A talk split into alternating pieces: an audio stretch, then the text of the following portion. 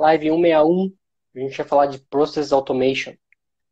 Então, a primeira pergunta que vem na cabeça quando a gente fala de Process Automation, Process Automation ela é um, é um tópico de certificação de administrador, ela é um tópico de certificação de App Builder, ela é um tópico de certificação de Developer, Dev 1. Uhum. Não lembro se cai na Dev 2, mas dessas três eu tenho certeza. Developer é, 1, coisa... App Builder e, e Admin. Né? Os três, eu diria que são os três públicos que uhum. mais, é, mais comum de certificação. Né? Sim, sempre. Então, o primeiro tópico é justamente por que automatizar. Por que automatizar? Sim. Seja aqui, acho que o automatizar é importante ressaltar porque uma automatização pode também ter partes em código. Né? Então, é, não só que... automatização baseada em point click. Mas é, eu acho respondendo que... a pergunta, por que automatizar? Vai, manda aí. É, bem, como você falou, assim, na, na, no Salesforce, quando a gente fala automatizar, é, não só no Salesforce, como em outras aplicações, é, você pensa já em código, em alguma coisa que tem que ser codificada, é, desenvolvimento, muito provavelmente.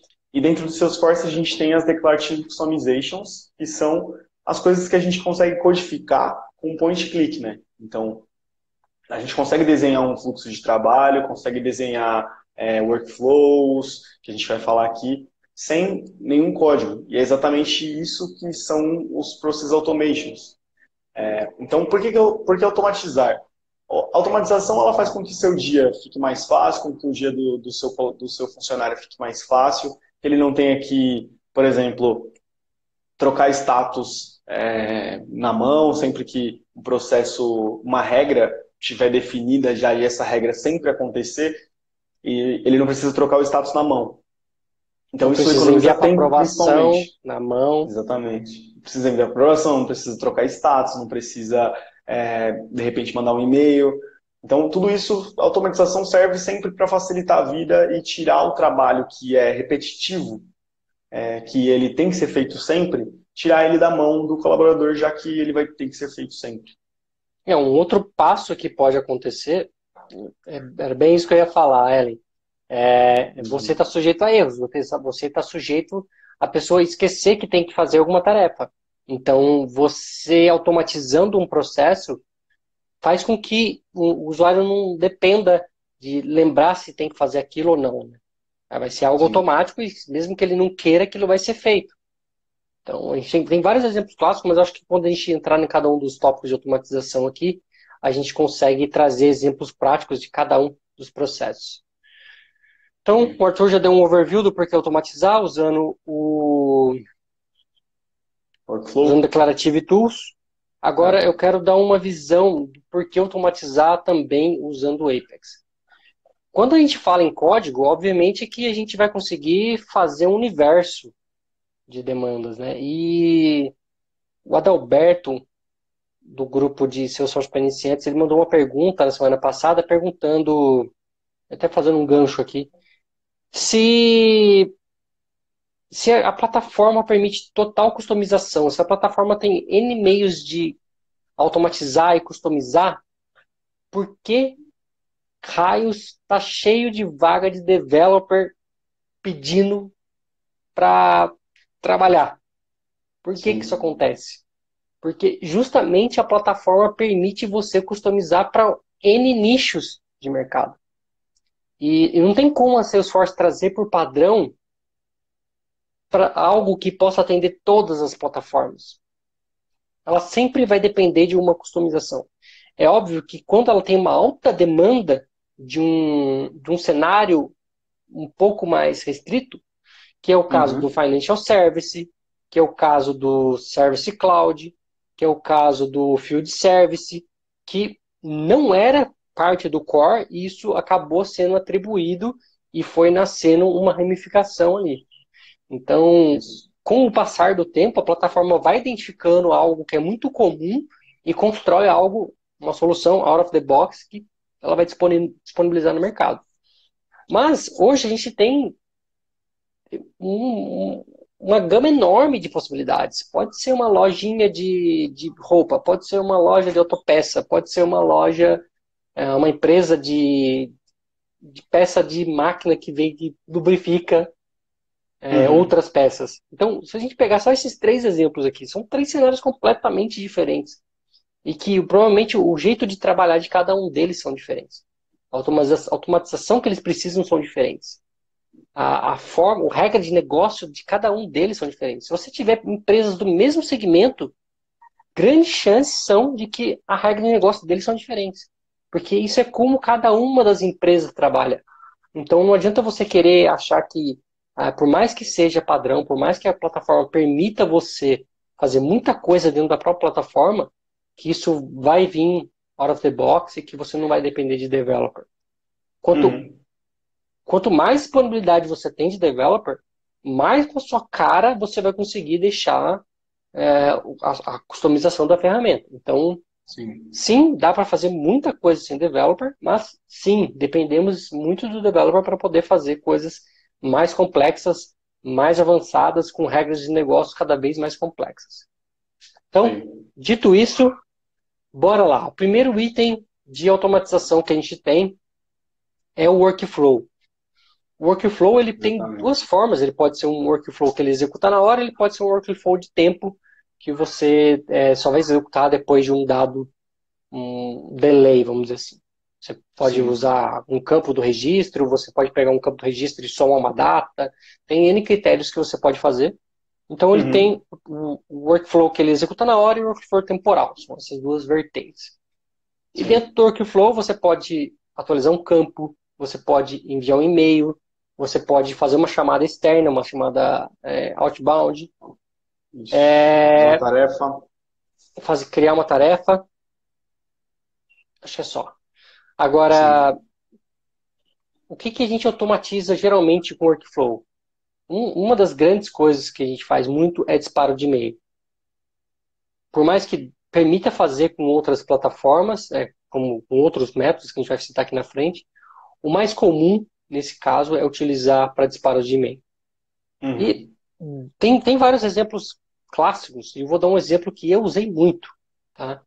Uma empresa de recrutamento e seleção que quando o candidato era reprovado, depois de 24 horas, a gente tinha que mandar um e-mail para ele dizendo: agradecemos sua participação, mas não foi esse o momento, você foi reprovado. Isso garante que você dá um feedback para todos os candidatos. Agora imagina você numa vaga com 12 mil candidatos e você escolheu 10 desses 12 mil e você tem que mandar é, um, uma negativa para todo o resto. É, seria quase que impossível fazer isso na mão ou extrair um relatório, Sim. jogar numa. É, é uma tarefa muito complexa. A chance enorme de você esquecer. Então, automatizar esse tipo de tarefa, por mais que seja uma. Sei lá, vamos pensar numa vaga pequena, que tenha 10 candidatos, você escolheu um. Você tem 9 para dizer que. para dar uma negativa. Ou uma vaga grande, que você tem 12 mil candidatos, escolheu 10. Então, também você tem um número enorme. Então, independente Sim. se é um número pequeno ou grande, você dar essa negativa não é algo fácil. E é algo que pode facilmente ser automatizado. Né? Uma outra coisa que tinha muito também era atualização de campo. Então, o usuário estava num status X, status pendente de CV, exemplo. Se em 10 dias ele não enviasse o CV, ele era automaticamente rejeitado. Então aí tinha um workflow de tempo que eu tinha a data onde ele foi é, a última atualização dele, ou seja, quando ele entrou naquele status como pendente de CV, passou 10 dias, ele não anexou o CV, ele vai ser rejeitado e vai receber então aí o outro, vai disparar outro workflow e disparar um e-mail de que ele foi reprovado. Então, são Sim. outro exemplo clássico. Imagina você ficar controlando candidato por candidato para saber se deu prazo, se não deu, para saber se você tem que mandar um e-mail, se não tem, etc. Então, são cenários de automatização simples que a gente consegue resolver é, pura e simplesmente com workflow. Uhum. Mais alguma coisa é. a acrescentar? Hein? Não, acho que é isso aí. Ele, o workflow ele tem comparado com o Process Builder, ele tem menos, é, menos funções, menos ações, né? Mas ele atende muito bem quando você quer fazer uma coisa que não exige um fluxo muito grande de, de critérios, de entradas, tipo de, de é, tipos de ações e tudo mais. Acho que o, a, o principal recurso dele, é, além desse de e-mail de alerta, é o outbound message, que é muito usado no workflow, né? Mas, assim, da ferramenta, que, o workflow eu não cheguei a usar tanto, que eu usei mais foi o Process Builder, que é o, o próximo, né? Da lista. É assim, ele é muito usado em partes, né? Ele, é. É que hoje você só consegue fazer o outbound a partir do workflow, embora Sim. você também consiga fazer isso via código e usando o, o Process Builder ou o Flow, você conseguiria fazer isso também. Chamar. Eu, eu nunca precisei utilizar, tá? mas é um caso também de uso que somente o workflow permite fazer hoje, vamos dizer assim, com point click. Sim. Bom, o próximo cara. Próximo... É, o próximo cara que a gente tem é exatamente esse, o Process Builder, né? Então, o Process Builder, dentro dele, a gente vai ter uma gama de ações e funções. Para configurar ele, é uma, já, você já tem uma, uma UI bem mais fam, familiar, assim, né? Bem mais, eu acho mais fácil de, de criar, porque você vai criar com os passos, então você pode é, por criar por para atualizar um campo, você pode chamar um método Apex, você pode enviar um e-mail, você pode criar tarefa, criar, chamar uma ação. Tem uma série de coisas que você consegue fazer no Process Builder. E para montar ele, você vai montar como se fosse um fluxo. Então você vai esco escolher o objeto, vai dizer quando que o, o, ele tem que entrar no, no, seu processo, né? Então quando for criado, quando for editado. E depois você vai ter vários fluxos de exceção, né? Todas as perguntas vão ser sim ou não. Se ele atende o seu critério, ele entra na sua ação. Senão ele desce. E se você tiver 20 é, ramificações, 20 losangos, né, você vai descendo até ele entrar em um, senão ele sai. Se ele não entrar em um, ele, ele sai do, do Process Builder. E nessas ações você consegue agendar também ações para o futuro, você consegue fazer um, muita coisa com o Process Builder. Esse cara definitivamente acho que salva vidas é, porque tem muita coisa que você consegue fazer, inclusive chamar uma classes do Apex, né? Então, uhum. acaba que dá para fazer quase, quase tudo com ele, assim, né? dentro de automatização, né? É, você, se você tiver algo muito complexo, você pode chamar uma classe do Apex, você pode criar registros como post no Sharer, você pode enviar é. notificações, isso também é algo bem bacana. Quando você tem um time em campo que já está usando o, o mobile, ou até mesmo no desktop, você consegue gerar uma notificação naquele sininho do, do Lightning. Então, suponhamos, você teve uma, uma oportunidade que ela foi fechada ganha e você quer avisar o time de que aquela oportunidade foi fechada ganha. Ou seja, oportunidades acima de 100 mil, você dispara uma notificação para alguém do time avisando que aquela oportunidade foi fechada. Isso é muito bacana e facilmente configurável, sem muitos point and clicks, você consegue configurar e ter um resultado né, positivo, porque a pessoa vai receber Sim. aquela notificação, vai clicar e já vai cair na notificação e ver que aquela, de fato, oportunidade foi fechada ganha. Então, esse é só um, um pequeno exemplo de uso. Coisas que eu já fiz com o Process Builder. Atualizar registros relacionados, quando a gente tem mestre detalhe, e precisa atualizar então, um exemplo clássico é quando você tem uma atualização em conta e precisa refletir para todos os contatos daquela conta. Então, isso dá facilmente você consegue fazer via via Process Builder, sem muito point and click, e ele permite interagir facilmente com a quantidade de registros que você tiver. Sim. Outra coisa que eu já fiz com o Process Builder foi atualizar campo usando uma regra de fórmula. Que isso você não consegue fazer. Não lembro se dá para fazer no workflow, para falar a verdade. Mas uhum. no Process Builder você consegue fazer facilmente. Você vai ter uma fórmula que vai ser o resultado daquele novo valor do seu registro. Então você não precisa de um developer criar uma trigger para poder fazer um cálculo maluco e atualizar aquele campo. Se você consegue botar isso numa fórmula, você consegue fazer essa atualização de campo sem depender de um developer. Dá, dá para Eu só fazer recomendaria também. Dá para chamar workflow. O chamar um update via fórmula. Uhum. Tipo, o Eu só- você você tem um campo fórmula e você quer fazer um workflow com esse campo fórmula, ativar o, Não. campo work- o critério. Eu quero fazer uma fórmula que vai retornar o valor para atualizar o campo. Tá, Imagina que eu quero fazer uma data futura.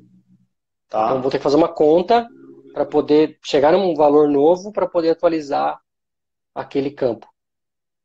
Eu não sei se eu acho, eu acho que não dá para fazer com workflow. Não, não tenho certeza, mas eu acho que não dá para fazer. Mas o ponto é, daria para fazer por trigger? Daria.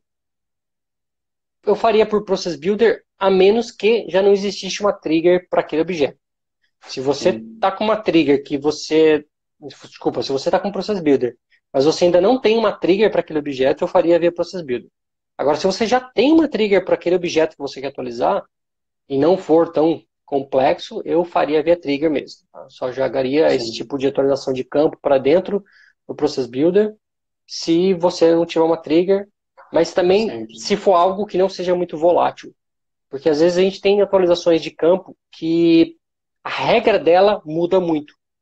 Se você tem algo que a regra dela mu- muda muito e de repente você tem que constantemente estar mudando essa regra, é mais fácil você deixar na mão de um administrador mudar isso do que na mão de um Uhum. developer. A gente já falou que várias vezes a disponibilidade dos developers, a complexidade que é de você passar de N ambientes e etc. Então, evitaria ao máximo esse cenário. É, lembrando, aproveitando assim que a gente está falando de workflow e process builder, antes da gente seguir com os próximos e o gancho que você deu de trigger, é, eu acho que vale ressaltar que tem que tomar muito cuidado com trigger, workflow e process builder tudo junto para um objeto. E eu acho que isso, é, para um admin ou para um developer, você tem que olhar bem o que está acontecendo, porque a trigger pode atualizar um campo que ativa o workflow, a workflow que atualiza outro campo que ativa a trigger, e aí fica, entra em looping ali, e você pode é, acabar quebrando uma aplicação ou alguma coisa do tipo. E para o Process Builder também, ele pode atualizar alguma coisa que ativa um workflow. Que... Então, assim, isso acontece muito em org que já tem um tempo, que já estão mexendo. Já tá uma é, bagunça, mal, é, tudo organi- mal organizado. um mau gerenciamento Carlos- de workflow. O Carlos tipo, deu uma dica bacana aqui, ó. Hum. É, Process Builder também permite critérios ah, de fórmula quando o campo fórmula no objeto passa de 5K de tamanho. Show. Então, quando você né, consegue criar uma complexidade para o seu critério entrar, e, mesmo quando você tem um limite lá de 5 mil caracteres. Show. Ó, o Kaique disse que na, na ordem da, do trabalho dele tiveram que tirar o, o Process Builder por ordem de, por causa da ordem de execução. É, exatamente. Acho que bagunça que tava, né? tem que, tem que gerenciar o workflow, porque uma hora pode ser que tenham vários, né? E Process Builder é a mesma coisa. Então, é, assim, segue aquela coisa que a gente fala. É bom sempre ficar de olho, e já falou de uma live das coisas que você tem que ficar de olho. Acho que a gente não chegou a falar disso, então pode acrescentar mais um item aí. É, É. Sempre dar uma olhada nos, nos processos de automação que tem na sua ordem.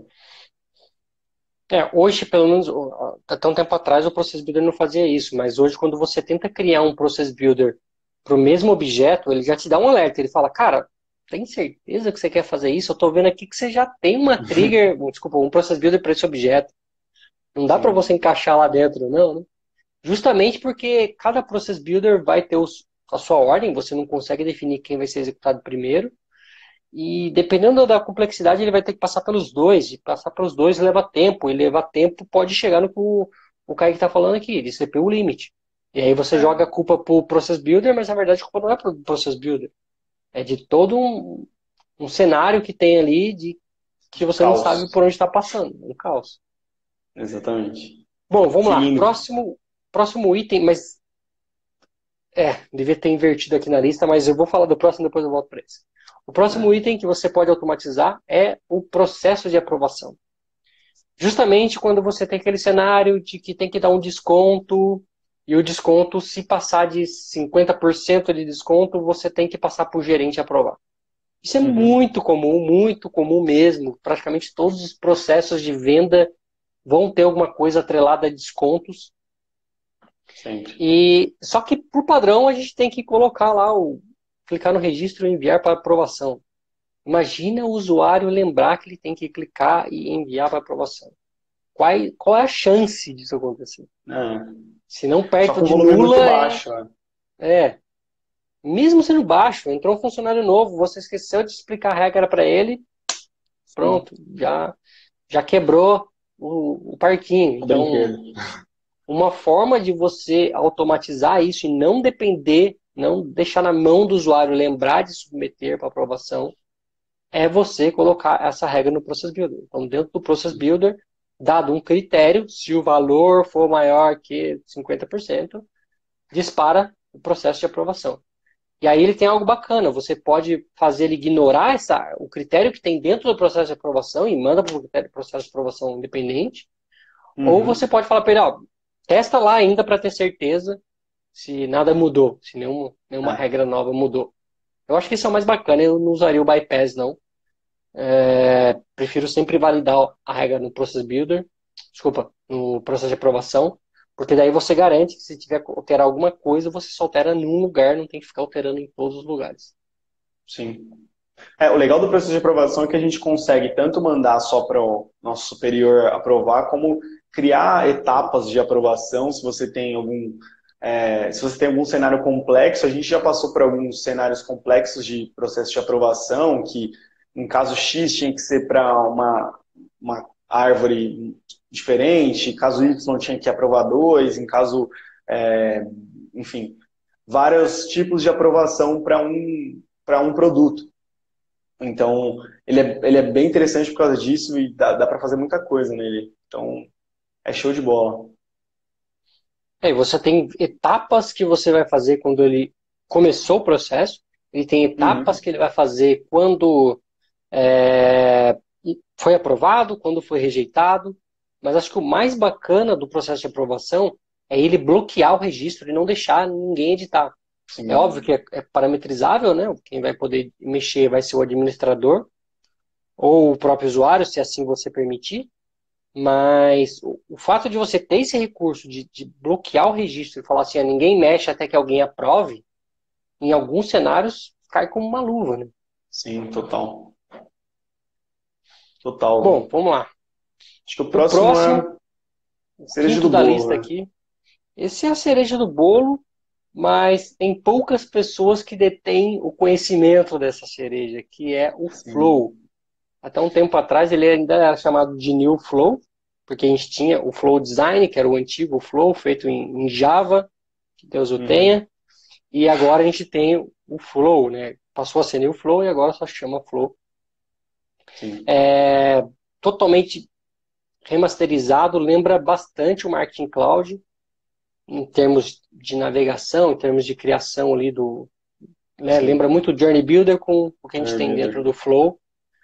E ele dá um poder de fogo para um, um administrador que, cara, beira a que um developer pode fazer no código.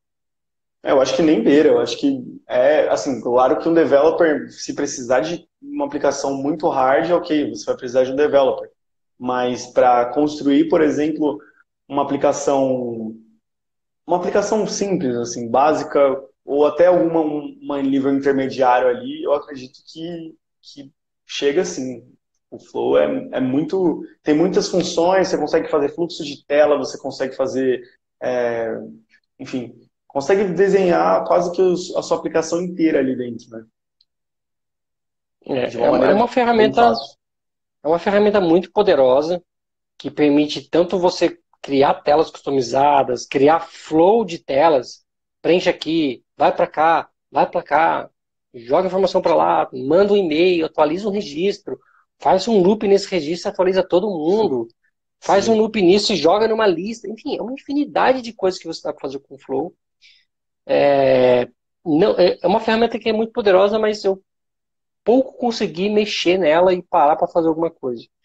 Porque o Flow ela tem um, tem um problema, assim. Ela, ela tende a ser mais lenta do que o código, inevitavelmente, e não tem como ela não ser mais lenta, uma vez do que tudo que você colocar ali vai por baixo dos panos virar um código. né? Uhum. Não tem como aquilo não virar código. Tudo que você põe ali dentro do Flow, ele vira um código, E, consequentemente, isso, se você fizer numa trigger a mesma coisa que você faz dentro do flow, com certeza o flow vai ser mais limpo. Só que o fato de você não depender de um developer, o fato de você ter uma manutenção muito rápida, dá um poder uhum. de fogo para ele. Então, se você tem um processo ou algo que você consiga fazer somente via Flow, ok, eu acho que é o melhor caminho, melhor caminho dos mundos. Mas se você tiver que fazer um mix aqui, eu também acho que é um problema. Porque depois você não vai saber quem culpar. Chega uma hora que você não sabe se a culpa é do Flow, se a culpa é do, do código é, que está mal escrito, se a culpa é da trigger, de quem é a culpa. Então sempre tem que tomar cuidado quando tem muitas cadeias envolvidas, né? No mesmo objeto você tem um workflow, você tem um process builder, você tem um flow, você tem um código, ah, tá, um código tá Apex. Pode, é. pode. A plataforma permite. A plataforma não, é, não vai te deixar fazer algo errado. É, desculpa. A plataforma não vai te impedir de fazer algo errado. Então, cabe a quem está fazendo ter noção e ter, de repente, um arquiteto aí para poder olhar e falar, olha, vai por esse caminho ou não vai por esse caminho. Então, Sim. Esse é um ponto. A gente já falou aqui de, de Solution Architect, já falou aqui de Application Architect, então são dois casos aí que você tem que consultar para não deixar a coisa virar uhum. Deus dará e cada um seguir um caminho diferente. Total. É, de novo, Bom, acho que esse, esse ponto vai, assim, com certeza vocês vão ver esses cenários com orgs que tem muito tempo.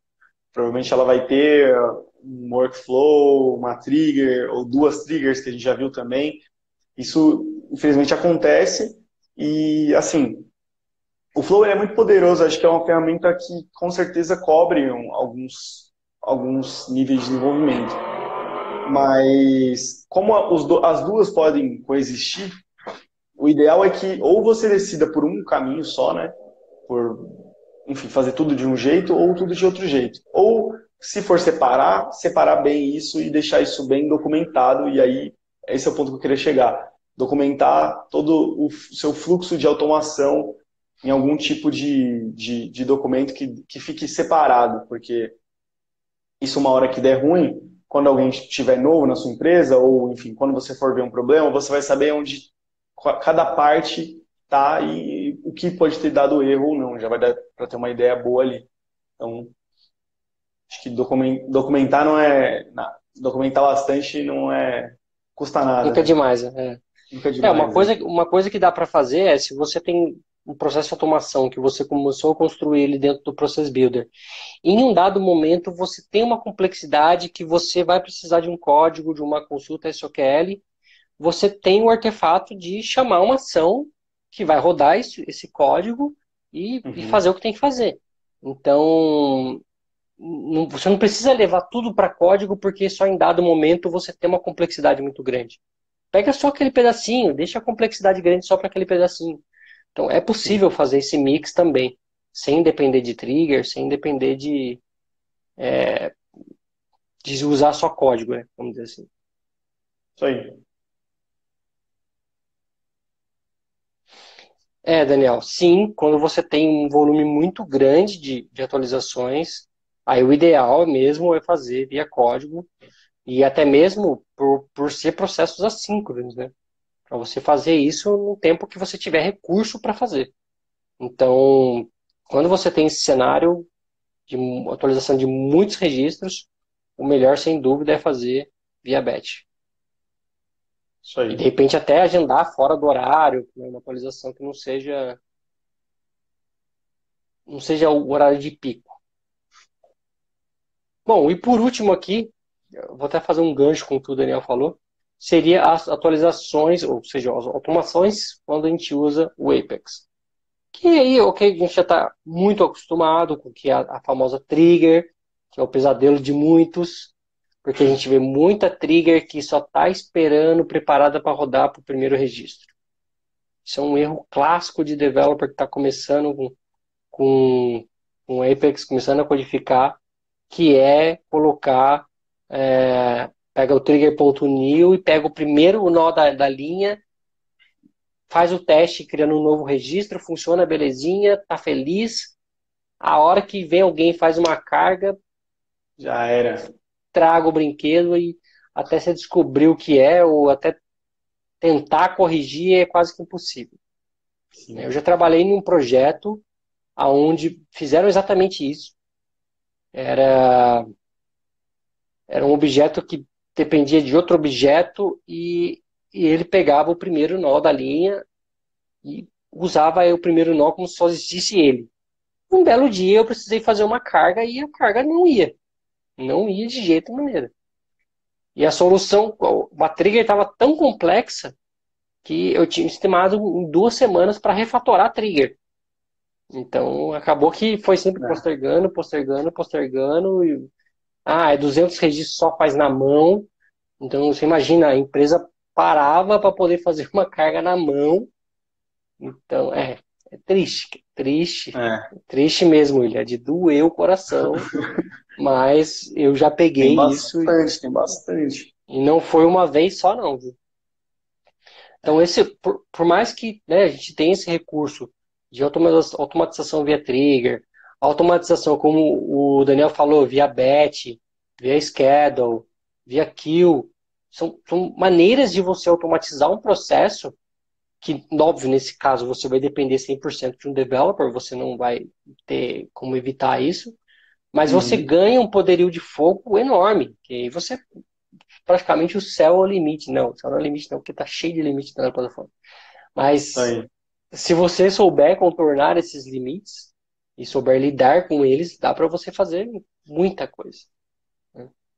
Eu estava escutando um podcast essa semana, até mandei pro Arthur, um, de um de um CTA que fez uma solução para processar centenas de milhares de registros usando batch. E ele fez uma mescla de batch com. É que é o nome, cara? Com plataforma event. Então, ele botou uma trigger no plataforma event que disparava uma batch. Então, ao invés de, de 50 mil registros que ele podia que uma BET pode processar, ele multiplicou uhum. 10 mil vezes 50 mil registros. Então, ele chegou em uma quantidade absurda de registros que ele conseguia processar. Eu fiquei imaginando quando que essa, que essa org ia ter tempo livre para processar tudo isso de uhum. registro. Exatamente. Mas, enfim, existem maneiras de, de se contornar alguns limites dentro da plataforma. Hum, alguns deles não são fáceis a gente esbarra com limites o tempo inteiro, né, Arthur? Tem projetos que a gente está mexendo hoje. É, todo dia. Processa um volume muito grande de dados e a gente tem, esbarra sim nos seus limites. Por exemplo, o, limi, o limite de batch concorrentes. A gente só pode ter cinco batches rodando ao mesmo tempo. Então a gente tem um processo que tem que fazer uma conta para saber quantos itens ele vai dividir por, por lote de bet para daí poder iniciar a bet, para poder fazer cinco ao mesmo tempo, para poder é. fazer chamadas externas, porque cada, cada linha processada da bet vai ter que fazer uma chamada call out. Então, a gente é. também esbarra com N cenários de limites, e isso faz parte do dia a dia do developer, mas isso não impede de automatizar. Né? Voltando aqui para o foco do, do assunto, que é um Process Automation, não impede de você criar processos automatizados. Óbvio que às vezes com mais complexidade, mas às vezes com, com menos um poder, um ah. poder de fogo que vai te permitir fazer exatamente o que você quer. Sim. Bom, deixa eu só ver alguns comentários aqui. O Daniel falou. Então... É, o, o Carlos lembrou aqui que o Process Builder também permite enviar o, o survey. Ele falou também que existe uma badge que incentiva você a migrar do workflow para o Process Builder. Então, fica a dica aí para quem está pensando em criar um workflow novo. Siga para o Process Builder.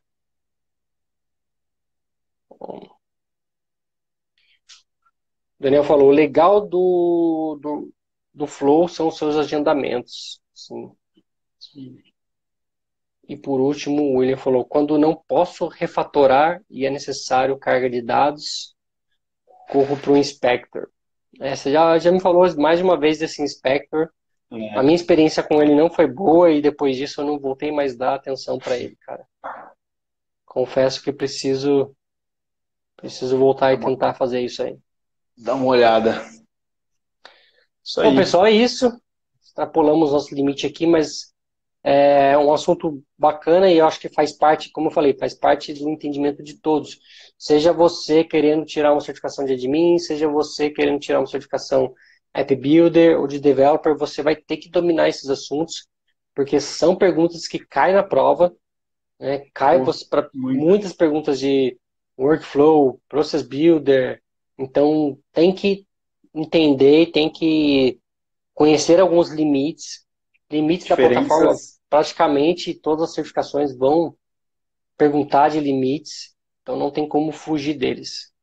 Sim. Beleza? A todos, forte abraço. E a gente se vê amanhã às 9h41. Tchau, tchau. Abraço, galera.